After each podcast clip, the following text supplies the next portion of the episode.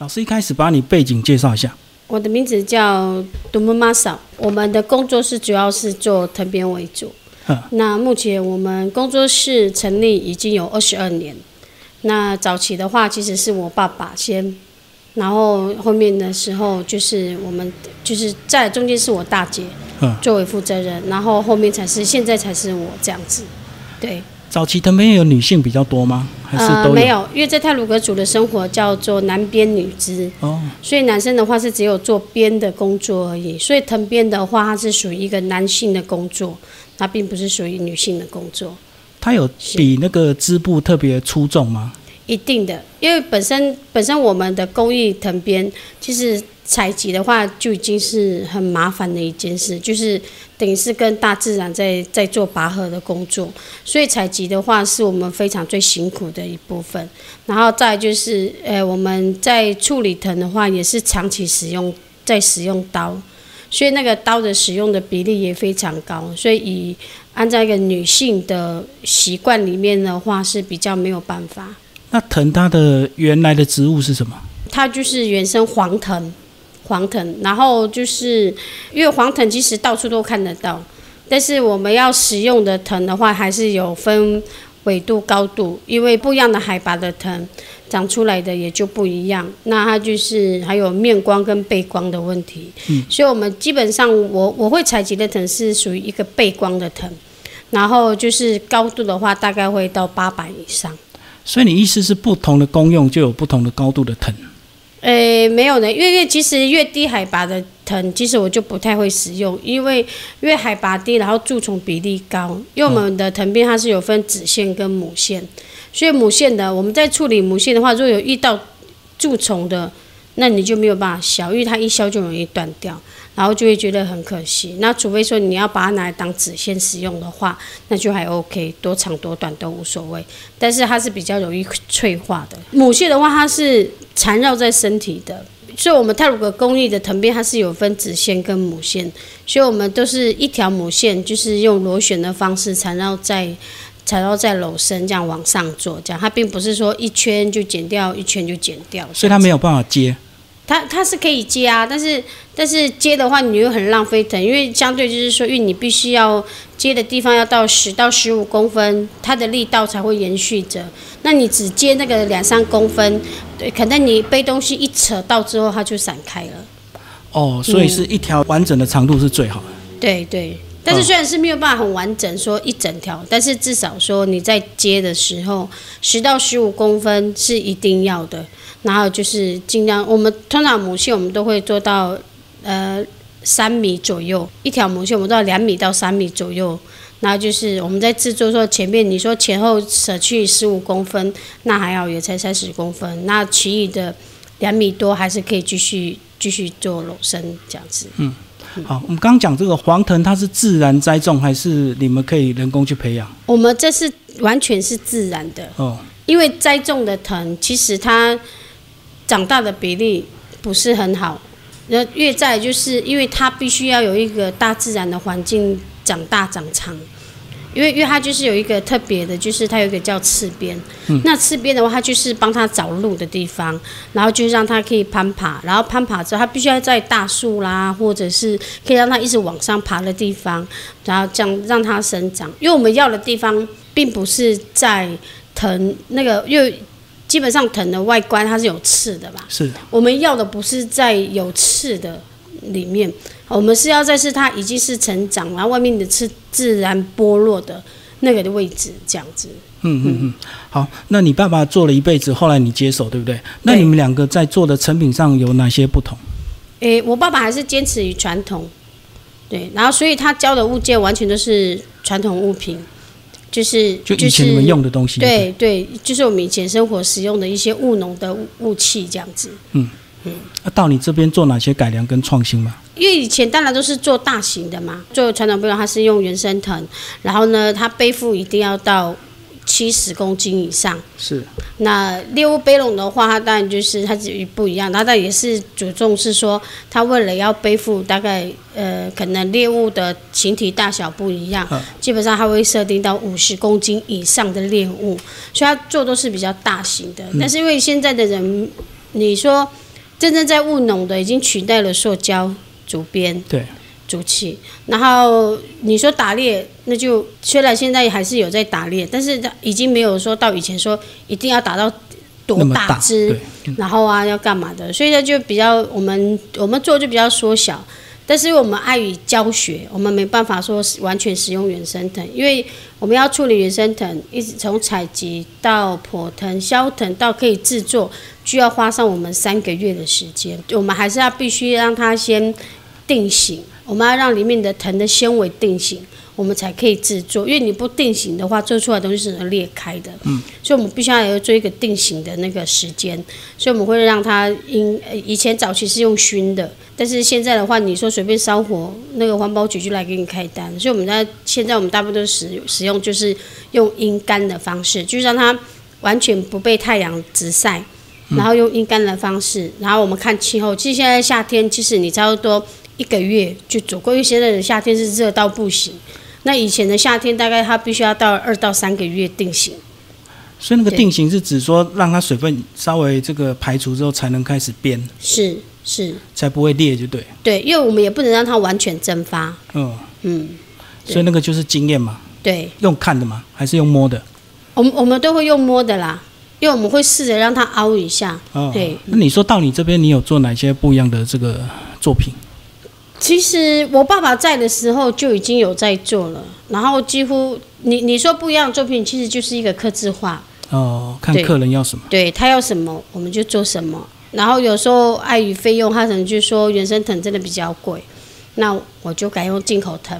好啊，那我们就用进口藤做，然后我们就帮他做出他们想要的形体。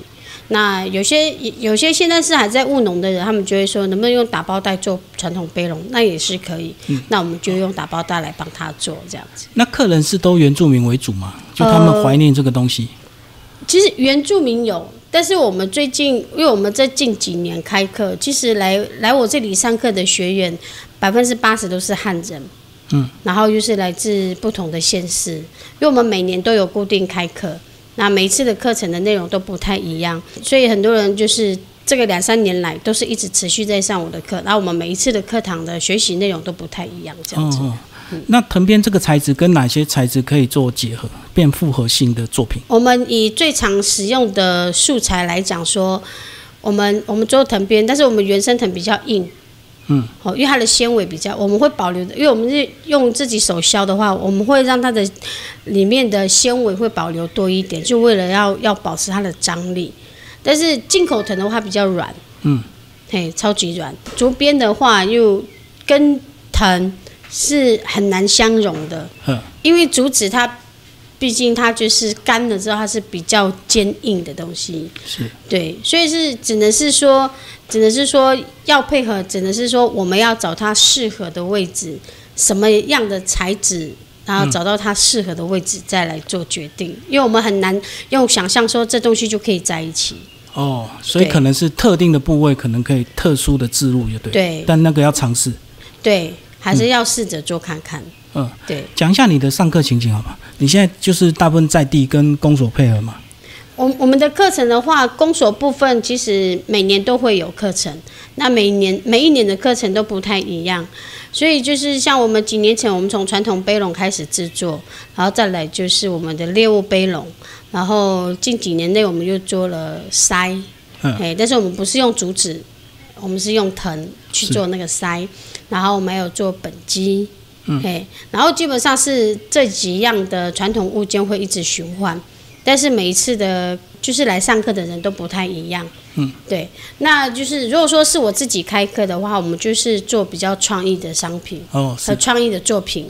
那可能就是说，哎，这次的课程我我可能做传统背笼，可是副呃，我们可能第二件作品就不是传统背笼，我们可能做其他件的，就是你们平常生活嗯都可以使用上的。那其实传统背笼也是可以用得上，但是它就是，呃因为它比较大件，然后它的外框也非常的坚硬，所以比较比较在空间上面就会被限制住。对，那我们就会尝试在做另外一件作品是。不受空间的限制，是。然后也不受物品的大小来来来承载这样子。嗯，那以这个东西，你们在上课最多就是一天的时间，呃，没有，我们是属于做培训的课程，我们可能一次就是要到六十堂课。对，但是我意思是说，如果在这个课程结束之后的隔天，或者是下一次怎么样去把它继续完成，是可以用拼接的还是怎么？每一次课程我们就会有一个段落，可能这一次是说，哎，我们的底部先制作。就可以，那就可以完整的收尾，就对。呃，没有没有，我们可能今天的课程是底部制作，或者是材料认识。我们一定都是从材料认识，然后再来做底部制作。今天的课程，我们的进度是到这里，而下一隔一天的课程，我们就会是做开始做篓身的制作。那篓身的制作，我都会强制说，今天的课程希望大家把篓身都做完。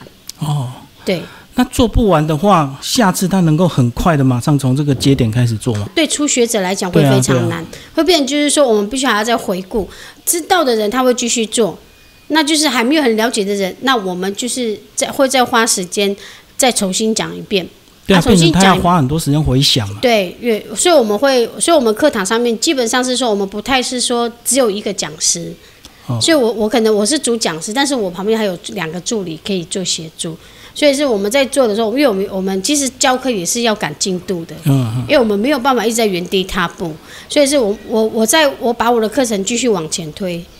我主要今天的程程序到哪里，我要继续往前推，嗯但是我的助教就会协助我把上一周的那个，就就上一周的课程的内容，可能会遇到有几个人没有完成，然后我们就有助教去协助他们把上一周的进度嗯补上，嗯然后让今天这一周的进度继续跟上，这样子。好，我们最后来讲这个寿命，使用寿命它大概几年，然后它一定要替换。诶，很难说，我觉得还是以自己的使用的习惯。哦，像我家有一个杯笼，呃，它是有在使用的，但是用用到了十三、十四年之后，就是因为它毕竟它是一个植物纤维的东西，所以你很难让它是不被破坏的。所以那那些东西就是差不多到了一定的时间之后，我们就会让它就是退休，它就会嗯变成装置艺术了。可能就在某一个墙壁上面，就是我们把它拿来装什么的，所以它的寿命其实你要说几年很难说，你只要不是把火把它烧掉，其实三四十年都没有问题。那它有天敌吗？就是有虫会去咬它吗？我们都会在课堂上课堂的时候，我们都会教学员怎么去保养它。嗯，对，那我们就是做完这个作品之后，我们会跟他讲大概离地要几公分。哦，湿气的关系。，对，然后因为我们台湾的气候本来就比较潮湿，哦，尤尤其是要吹南风那种反潮的那种比例嗯就很高，所以我们就会跟学员讲说，哎，什么东西你要你这个作品你该怎么弄？那如果因为以前会用熏的方式，但是现在没办法熏的话，我们可以用现在的替代品，我们会请他们去买那个喷漆，哦，这种透明。漆，嗯嘿，然后大概就是你半年就喷一次，哦，半年喷一次，嘿。所以除了湿气，应该太阳一直晒也会吧？会也是有，所以这种东西，其其实植物的东西，你有在使用的话，它会吸收你身上的油脂，或者是你在背东西的话，它会吸收那种环境的油脂，那这那个是也也有达到达到那个保养的效果。所以我每次常常也跟也跟学员讲啊，做完这东西，我希望你们是把它拿来用的，因为你们有在用的话，你们会就是它接触到一些比较特别的油脂之后，它就会包覆在那个你们的藤上面。那你们有在用，你们也就等于是顺便保养。那你一旦没有用，你放在那，它永远都是只有接触空气。嗯，它这样子的话，其实其实它的损坏率会更高。所以有使用反而比较好，就对。对，有使用反而会比较好。嗯，那有没有客人拿他家里坏掉的这个有藤编来修复的，有啊。也是可以修嘛？也是可以修，但是我们会先看它破损的比例，还是看它值不值得修？呃，其实基本上是都有帮客人修完，但是我们会会再跟他讲，因为很多地方是修一修，它可以又自己裂掉，自己裂掉，所以我们会做完，我们帮他修完之后，我们会跟他讲说，这个就是不能拿来放重物，嗯，我就只能装饰。对你只能在装饰，你可能偶尔的时候就是就是喷个漆一下，因为因为这个就真的是没办法再背啦。嗯嗯，对啊，喷个漆呀、然后挂在家里呀、然后就是说，我就说你们有在烤肉啊之类的，有没有有空就给。它放在上面呐、给哦，它所以会拿来应该都是有特殊意义的才会修嘛。呃，几乎都是老人家的、嗯，老老人家的物件，然后他们是舍不得丢，然后我们就会帮他维修这样。那修完那个新旧的这个藤的部分看得出来吗？完全看得出来，因为通常比较旧的藤，它会比较泛黑。哦哦，对，因为它有在使用的话啦，因为久的时候它就会比较泛黑。那当然我们用了，我们也不可能是用黑的藤去帮它补，一定都是用新的新的藤去帮它处理这样。然后这些工艺品有没有一些相关的比赛？其实我是好几年都有都有参加外县市的比赛，嗯，对，然后其实就是被刷下来的比例非常高。嗯那主要是以前是我还是以传统物件去做比赛，哦，那创新度不够就对。对他们会觉得说可能实用性上面就没有那么好。然后在几年前之后有参加台东的一个比赛，那因为也它就是一个生活化。其实那时候我的想法它是一个露营的概念，因为那一段时间真的很盛行露营。嗯那我们出去露营的话，难免会装了很多东西要带出门。那呃但是有些东西呢，它可能就是你回家的时候你会忘记把它拿出来，因为可能你回去的时候隔一天就要上班之类的啊，你可能会忘了一两天。但是啊，我我那时候就想到是这样子，所以我就做了一个放一些你们露营的一些厨具是的一个，就是可以用侧背的啊、后背的啊，其实那个内容物非常非常的大。所以有得到肯定。呃，那时候是拿到了佳作，哦，对，啊，就是是还蛮开心的啦。就终于找到那个大家要的方向，就对了。对对，我后面几年是呃就没有再去参加比赛了，因为主要是因为开始忙于课程的关系。哦，就教学为主啊。对对，然后那时候其实好几次是有在做东西，但是有时候那个太忙了，会会把那个报名时间给忘了，这样。嗯嗯。东西做好了就一直在架子上面，然后就一直忘记送出去，这样子。嗯哎呀，好，我们讲一下现在这个位置，你们还是你自己主业是早餐店吗？呃，这边这边的空间的话，其实我们有课程的话，还是以课程为主。那平常的话，就是就是做早午餐。哦那其实也是这里是部落的人聊天的一个据点、啊。聚会所，就对。对，因为他们有时候就是因为因为我们在我们我们有是，我们也是有经营山上大同大理的接待家庭，那大家都会来这里一起聊天啊，跟人聊一聊这次去山上怎么样啊，或者是部落部落的一些大小事啊，我来这里吃早餐的时候，就大家就顺便聊一聊这样，对哦，所以是复合空间。对对。那有需要的话，就是教室。对对，嗯好，谢谢老师。好，不客气。